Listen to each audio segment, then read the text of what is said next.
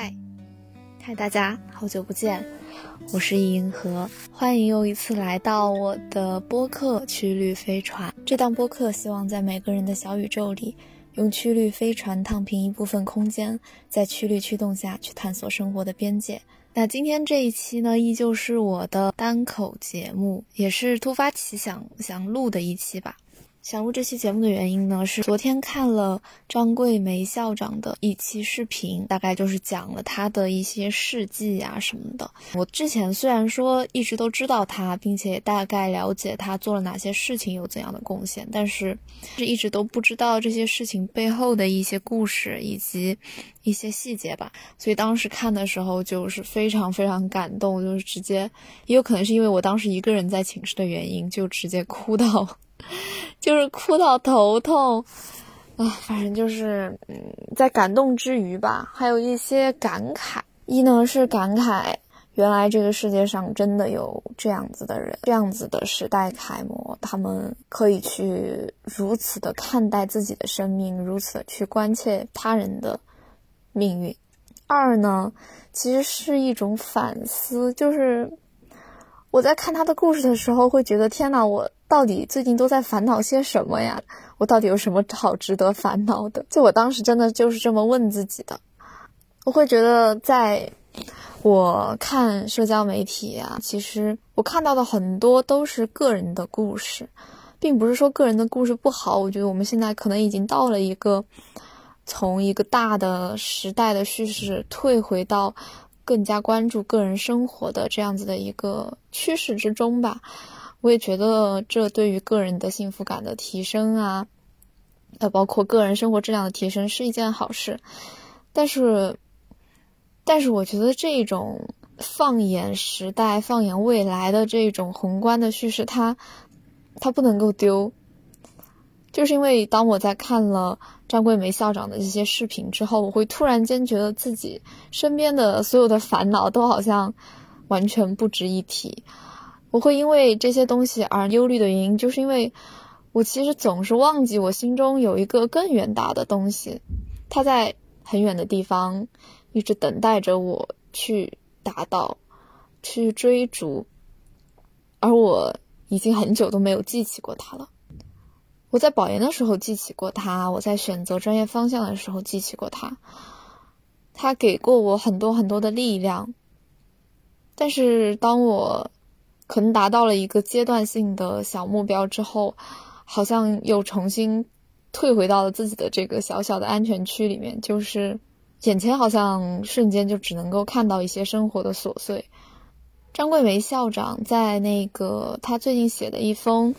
嗯给网友的信里面说，人一定要有一个大目标。我觉得这个大目标。不仅仅是对于整个社会发展是有意义的，它更大程度上是对于我们自己是更有意义的。其实我觉得小的时候我们受的教育是很大程度上不断的在提醒我们这一样一个大的目标的，啊，包括从小学开始一直都有的思想品德啊这些课，一直在反复的告诉我们，我们为什么要读书，以后要做一个什么样的人。这种命题在现在看来。就可能你去问一个大学生说：“哎，你为什么要读书？或者说你有没有想过你以后要成为什么样的人？”是一个看起来有点看起来有点幼稚的问题了吧？我觉得大学生好像更关切的就是毕业后要做什么工作，呃，要不要考研？如果考研的话，要去哪所学校？好像这一切才是更加实际的、更加脚脚踏实地的。反而你去谈什么理想啊？谈什么人生目标啊，宏观的这些东西好像又变得有一点不值得一谈了，就会觉得，哎，说这些虚的干什么呀？我们想好之后要做什么工作才是最重要的呀。但我觉得不是的，这些东西并不是不值得谈的。我小的时候真的非常容易被这些东西打动，就是我记得好像有一次，应该是小学还是什么时候吧。真的有老师问过，就说你为什么读书？我当时真的说，我当时真的是说，我说我觉得我们真的要为中华之崛起而读书。而且我说出来的时候，我好想哭啊！我真的就觉得我们国家还有太多太多的东西需要去改变。然后我觉得，哎，我我可以贡献我的一份力量，但是。可能是因为上大学了之后，我逐渐意识到自己是一个非常普通的人吧。小学的时候，我当时连清华北大我都看不上，我当时说我要上哈佛，我要上哈佛，我要上剑桥的，上牛津。然后我说我不要去清北，我要出国。小时候觉得自己那可不是一个普通人，我以后是要为就是整个社会啊做贡献的人。长大了之后，逐渐发现，哎，自己其实没有想象中那么出众。嗯，学习成绩说算好吧，但也没有那么好。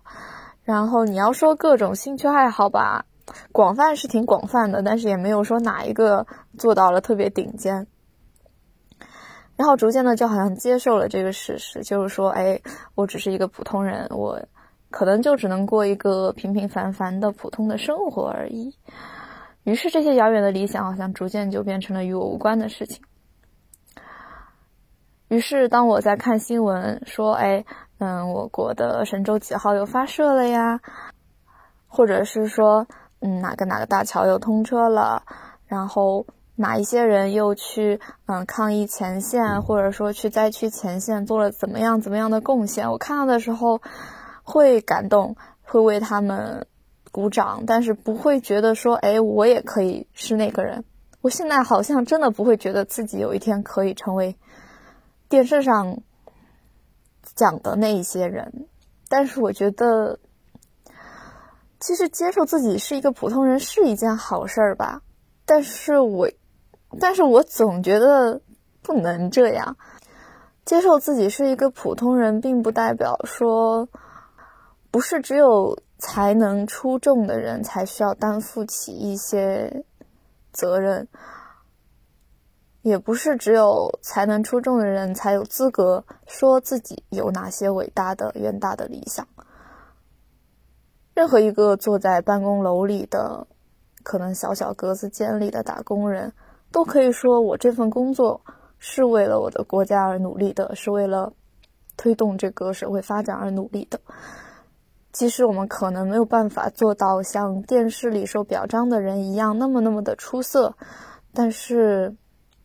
我觉得这一份信念感是支持着我们去偶尔逃离一些生活的琐碎的必要的条件。即使我是个普通人，我也可以很骄傲的说，我的这份工作，我现在在读的书，我觉得以后是能够帮助到很多的人。能够让我生活的环境，我周围的人过得更好的。如果大家之前听过我的那一期讲家国情怀的那一期播客的话，应该会记得，当时我有引用过 P 大在《杀破狼》里面的一句话，就是“心有一隅，房子大的烦恼就只能挤在一隅中；心有四方天地，山大的烦恼也不过是沧海一粟。”当时我是站在家国情怀的这一个角度去讲这句话的，然后今天的话，我就想从我们个人去重新看这句话。就其实我觉得每个人的心中有这么一份比较宏大的、遥远的目标，它是可以支撑着我们走更远的路，更好的去看待我们现在的生活境遇的。其实大家现在都知道的排解。烦恼的方法，一就是说看星辰大海。说当你仰望星空的时候呢，你就会觉得，哎，我自己好像就只是这个宇宙中非常小的一个部分，然后自己的烦恼呢，就好像看起来也就没有那么重要了。我觉得对我来说更好的方法是去看那些时代浪潮中的先行者，诸如张桂梅校长那样的人。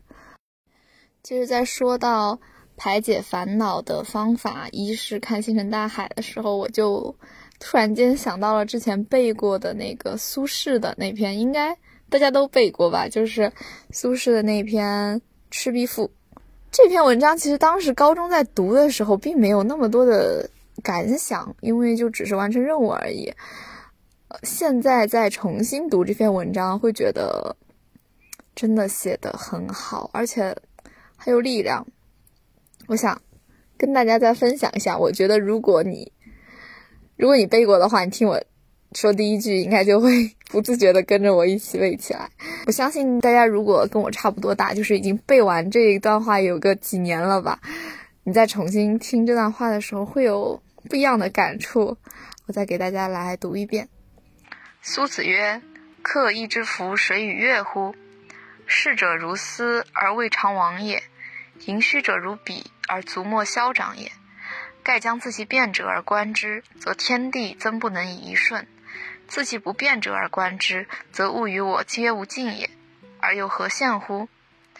且夫天地之间，物各有主，苟非吾之所有，虽一毫而莫取。惟江上之清风，与山间之明月。”耳得之而为声，目遇之而成色，取之无尽，用之不竭，是造物者之无尽藏也，而吾与子之所共识。他当时描绘的这幅画面，我如今重新读一遍，会觉得天呐，真的写的太好了。会感觉其实大自然提供的也是这样子的一种非常宏大的叙事，然后我们好像总能够在这种。非常大的环境里面去，因为自己的渺小而感到平静和舒适，这种感觉我不知道怎么解释。就为什么我们会因为自己的渺小而感到舒服一些呢？我猜测可能是因为，嗯，就我而言，我在整个竞争的环境里面，会一直想要去区分我。和其他人，然后你需要展现自己是独一无二的，需要去展现自己的优势，就你需要不停的去加固我这个概念，然后你自己的那个 ego 就是你的那个我就越来越大，越来越大，这种大它又是很脆弱的。就像说，比如说我在保研的过程中，我去准备那些文书材料啊，然后或者是我在评奖评优的时候去做那些 PPT，我很清楚的感觉到，我展示的我自己并不是真实的我自己。包括像我出去社交，嗯，认识一些新朋友，其实我刚开始见到他们的时候。也展现出的并不是一个完全真实的我自己，展现出的往往是我希望他们看到的我是什么样的。这其中会有一些伪装、一些虚假的成分在，而且其实，在日常的生活交流中吧，也总免不了去为了维持的自己的某种形象，去粉饰自己。于是，这个我越来越大，但同时，它好像又是一个不真实的。我自己，然后我为了维持这个不真实的我自己呢，还要去付出很多的努力，从而去维持我在他人心中的一种认同感。但是，一旦我退到一个比较大的叙事里，比如说，嗯，我发现我其实是现代解放女性运动中的一个非常小的一员，我现在承受了和其他许多女性一样的境遇。